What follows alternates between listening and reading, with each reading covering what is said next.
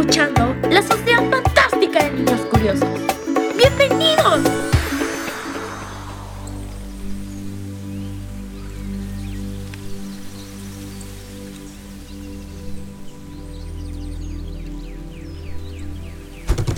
¡Nosotros! Los miembros de esta ilustrísima, épica, divertida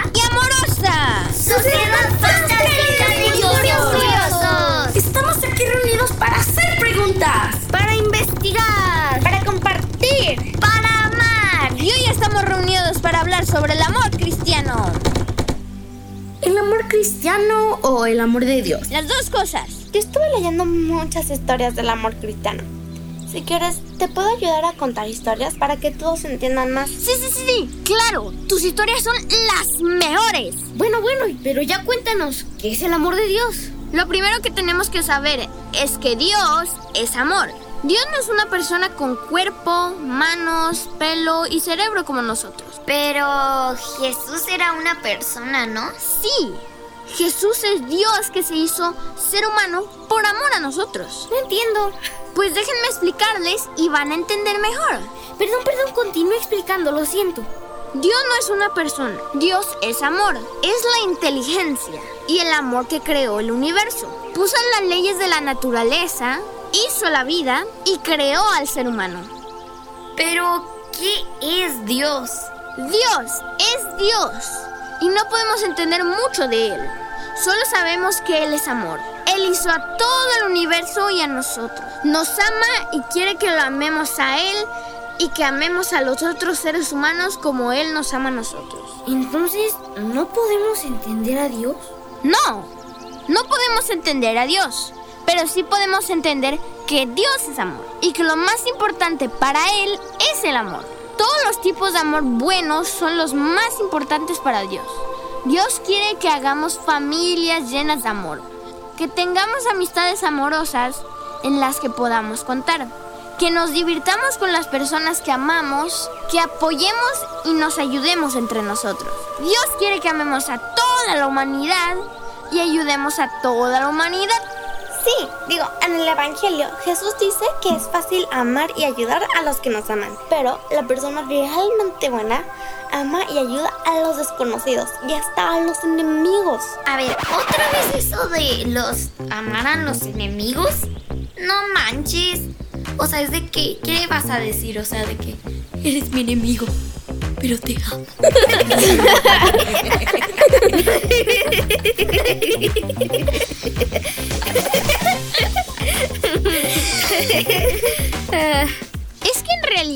Dios no quiere que seamos enemigos. Sabe que a veces hay personas que nos hacen daño. Pero Dios no quiere que seamos enemigos de ellas. Quiere que amemos hasta la persona que nos hace daño. Sí, por ejemplo, en la Biblia Jesús cuenta la historia del buen samaritano. Los samaritanos eran un pueblo enemigo de los judíos. Siempre se estaban peleando. Pero un día un judío viajaba por una carretera peligrosa y unos bandidos lo asaltaron, le robaron todo, lo golpearon y lo dejaron tirado en la carretera. Pobrecito. El pobre hombre estaba tan herido que no podía terminar el viaje hacia el siguiente pueblo y se quedó tirado en la carretera, sin comida, sin agua y muy golpeado. Por esa carretera pasaron muchos judíos. Se supone que ellos lo debían de ayudar porque pues eran del mismo pueblo. Porque entre las personas del mismo pueblo se deben de ayudar. Pero todos los judíos que pasaron lo dejaron allí tirado. Ninguna de las personas que se supone que eran sus amigos lo quiso ayudar. El pobre hombre estaba sin fuerzas, muy cerca de morir, cuando por ese camino pasó un buen samaritano, un hombre del pueblo enemigo. Lo más fácil para este enemigo era dejar al judío tirado y abandonado. Pero el enemigo se acercó a él, le dio de comer, le dio agua, lo subió a su caballo y se lo llevó al siguiente pueblo. En el pueblo, el samaritano, el enemigo, le pagó un cuarto de hotel, pagó doctores y le dio dinero para comida. El samaritano, el enemigo, no era rico, pero aún así, cuando vio a una persona que necesitaba ayuda, hizo todo lo que podía, sin importar cuánto costaba salvarlo. El samaritano amaba a su enemigo, ayudó a su enemigo, como Dios nos ama a todos. No importa quiénes somos, si somos inteligentes o no, si tenemos dinero o no. La verdad, no importa nuestro color de piel, no importa lo que nos gusta o no, no importa lo que hacemos, Dios nos ama a todos y quiere que nos ayudemos entre todos. Sí, de hecho, no solo quiere que nos amemos entre todos, sino que Dios premia al que ama y ayuda a todas las personas y castiga a los que no ayudan a nadie. Sí, sí, hay otra historia de eso. En el Evangelio, Jesús también habla del juicio final. Al final de nuestras vidas, Dios nos va a preguntar a todos, ¿qué hiciste por los demás? ¿Qué hiciste por amor a las otras personas? ¿Qué hiciste por amor a tus enemigos? ¿Qué hiciste por amor a toda la humanidad? En el Evangelio, Jesús dice que hay muchas personas que dicen que siempre fueron a misa, que le dieron mucho dinero a la iglesia o que rezaron todos los días, pero Jesús les dice que eso no es lo que le importa a Él, que a Dios lo que le importa es lo que hicieron por amor. A Dios lo que más le importa es si le dimos de comer a los necesitados, si le dimos casa a los que no la tienen, si ayudamos a los enfermos o si detuvimos guerras y peleas. Jesús dice que cuando ayudamos a los más necesitados, lo ayudamos a Él. Que cuando alimentamos a quien no tiene comida, lo alimentamos a Él. Que cuando ignoramos a las personas que necesitan ayuda, lo ignoramos a Él. A Jesús no le importan los países, las fronteras, ni siquiera le importan las leyes. A Jesús lo que le importa es que ayudemos a las personas que necesitan ayuda, que nos amemos entre todos y que actuemos siempre pensando en cómo ayudar a todas las personas del mundo. ¡Qué bonito! Pero ese es el amor universal, ¿no? Sí, es como el amor universal, pero todavía más fuerte. Porque no solo amamos a las personas por ser personas, las amamos porque Dios las ama. Porque todas las personas del mundo son hijos de Dios. Amar a otra persona, amamos a Dios. Si odiamos o rechazamos a otra persona, odiamos y rechazamos a Dios. Si alguien ama a Dios, entonces ama a todas las personas. Si alguien no ama a todas las personas, entonces no ama a Dios. Pero bueno, yo yo no siento muchísimo amor hacia todas las personas. O sea, no odio a nadie, pero así como sentir amor. No importa que no lo sientas, lo más importante es que hagas las acciones del amor. ¿Las acciones del amor? Sí, Carlos nos explicó cómo el amor en realidad nos ayuda a todos a sobrevivir, a vivir mejor, a ayudarnos, a apoyarnos y desarrollarnos. ¿Recuerdan? Claro, el amor nos motiva a protegernos, a ayudarnos, a pasar tiempo juntos y hacer cosas juntos, a tener proyectos juntos, como construir una casa, organizar una fiesta, hasta hacer un club como este. Las personas que no tienen amor desconfían unos de otros, no se ayudan, no pasan tiempo juntos, no organizan cosas juntos. Entonces su vida está muy vacía de amor y muy vacía de todo. No tienen ni con quién jugar ni reír, ni con quién hacer planes a futuro.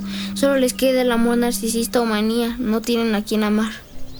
Exacto. Entonces, aunque no sintamos amor hacia toda la humanidad, sabemos que Dios quiere que amemos a toda la humanidad. Tenemos que recordar que Dios a todas las personas que necesitan ayuda. Entonces, tenemos que intentar ayudar a todas las personas. No importa si a veces sentimos que queremos golpear a una persona o que la queremos ignorar. Por amor a Dios, tenemos que tranquilizarnos y ayudarlas. Por amor a Dios, tenemos que ayudar a todas las personas que no tienen casa, a las personas que no tienen dinero, a las personas que los demás tratan mal. Pero no podemos ayudar a todo el mundo. Pues no, pero sí podemos ayudar a muchos. De hecho, sí podemos ayudar a muchísimos. Si somos súper inteligentes, podemos ayudar a todos los que necesiten. ¿Cómo? Organizándonos. Una persona individualmente casi no va a poder ayudar a muchas. Pero muchas personas que aman unidas, entre muchos, juntos sí podemos ayudar a todos. Por ejemplo, si yo solo intento salir a ayudar a todos los niños con hambre, pues no voy a poder ayudar a muchos. Pero si nos organizamos entre todos, no solo podemos darle una despensita a los niños. Vamos a ayudar a todos los niños con hambre, les vamos a dar mucha comida y vamos a acabar con el hambre en el mundo. Pero ¿cómo les pudimos hacer llegar nuestra comida a los niños con hambre? Pues es algo que tendríamos que pensar mucho. Tal vez, si cada uno de nosotros intentara ayudar a un niño personalmente, no podríamos ayudar a los niños que viven lejos. Pero si entre todos nos ponemos a pensar, estoy seguro de que sí podemos encontrar la forma para que podamos alimentar a todos los niños del mundo. Podemos encontrar la forma porque somos muy súper inteligentes. Pero tenemos que organizarnos y pensar que lo más importante es que no haya niños con hambre.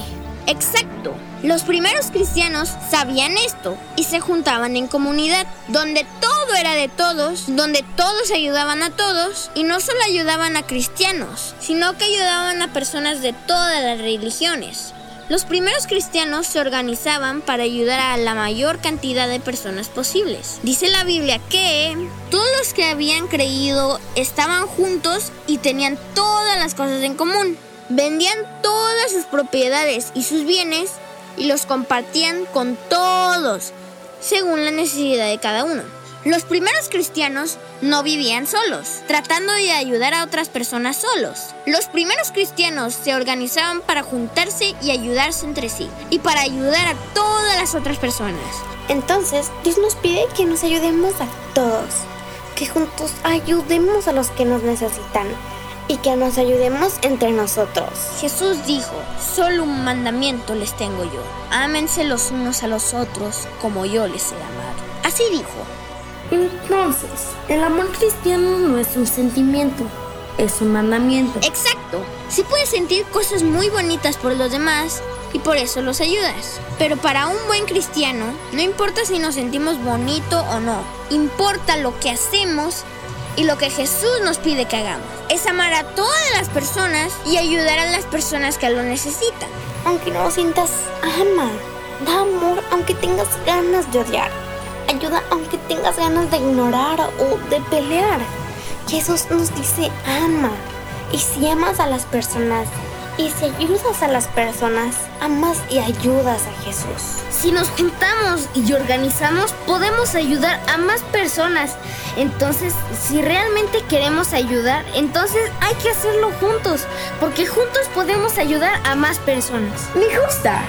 Creo que el mundo sería un mejor lugar si todas las personas se amaran con amor cristiano. Sí, de hecho, uno de los problemas del mundo es que muchas personas que dicen que son cristianas y que aman a Dios, en realidad solo van a misa. Hablan de Dios y rezan, pero no ayudan a los demás, no aman a toda la humanidad. Sí, sí, muchos soldados que van a la guerra piensan que aman a Dios, pero no pueden amar a Dios y matar a un ser humano a quien Dios ama. Mucha gente muy rica piensa que ama a Dios, pero no puedes amar a Dios y dejar que niños mueran de hambre o por enfermedades. Muchas personas dicen que aman a Jesús, pero en realidad no lo hacen. No siguen el mandamiento más importante que Jesús nos dejó. Ámense los unos a los otros como yo los he amado. Entonces yo creo que nos debemos de juntar no solo para platicar, aprender, hacer preguntas y debatir. Yo pienso que también nos debemos de juntar para ayudar a las personas que lo necesitan. Sí, sí, hay que hacer otra sociedad, otro club como este, pero con más y más personas. La sociedad fantástica de los niños que ayudan. Mm, no estoy segura del nombre. La sociedad amorosa de los niños que ayudan. Es muy largo el nombre. Pues a ti no te convence nada. A ver, según tú, di un nombre más cortito. ¿Qué les parece? Club de Amor y Ayuda Universal.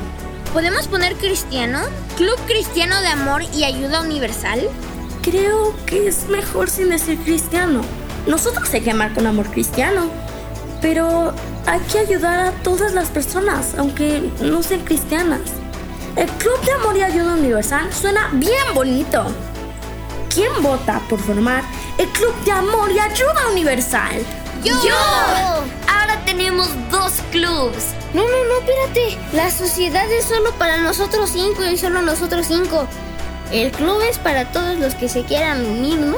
Claro, hasta le podemos decir a otros niños de otros lados del mundo que hagan sus propios clubs de amor y ayuda universal, ¿no? Algunos pueden ser parte del nuestro, de nuestro club, o otros pueden abrir sus propios clubs, ¿no? Sí, sí, sí, sí, sí. Así podemos ayudar a muchas más personas. Y entre más personas ayudemos, más feliz va a estar Jesús. ¡Nosotros! Los miembros de esta ilustre, ¡Épica! ¡Divertida! ¡Y amorosa! ¡Sociedad fantástica fundar y comenzar el Club de Amor y Ayuda Universal. ¡Viva el amor! ¡Viva la ayuda universal! ¡Viva el conocimiento! ¡Viva la diversión y los amigos! ¡Viva la vida! ¡Viva la sociedad fantástica de niños curiosos! ¡Viva el Club del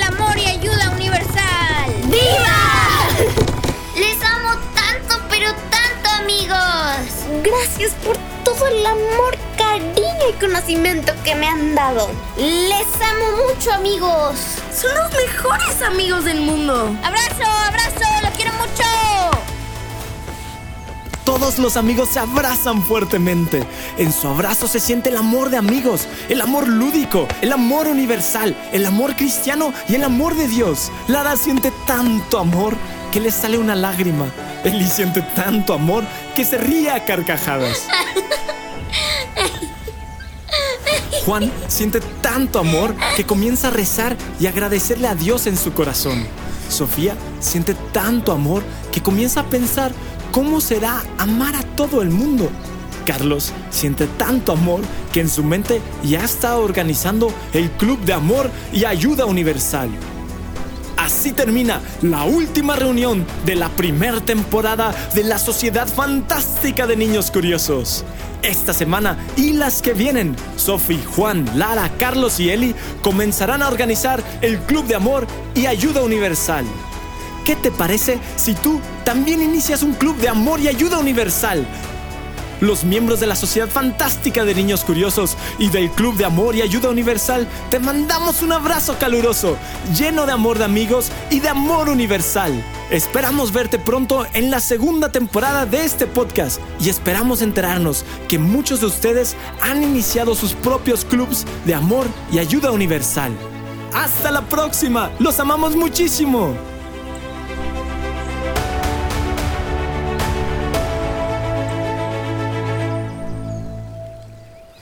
La Sociedad Fantástica de Niños Curiosos es una producción de El Primo Media. Cuenta con la actuación espectacular de Luna, que interpreta a Lara, Sophie, que hace la voz de Ellie, Elena, que hace de Sophie, Alex, que da voz al personaje de Juan, y Mati, que da vida al personaje de Carlos. El guion, dirección, diseño sonoro, la edición de diálogos y la narración están a cargo de Bernardo de Urquidi. La mezcla fue realizada por Gerardo Carrillo. El casting y la producción son de Fabiola Hernández, Michelle Hernández y Connie Ramírez. Y la producción ejecutiva es de José Manuel de Urquidi. Gracias por escuchar. Te esperamos la próxima semana.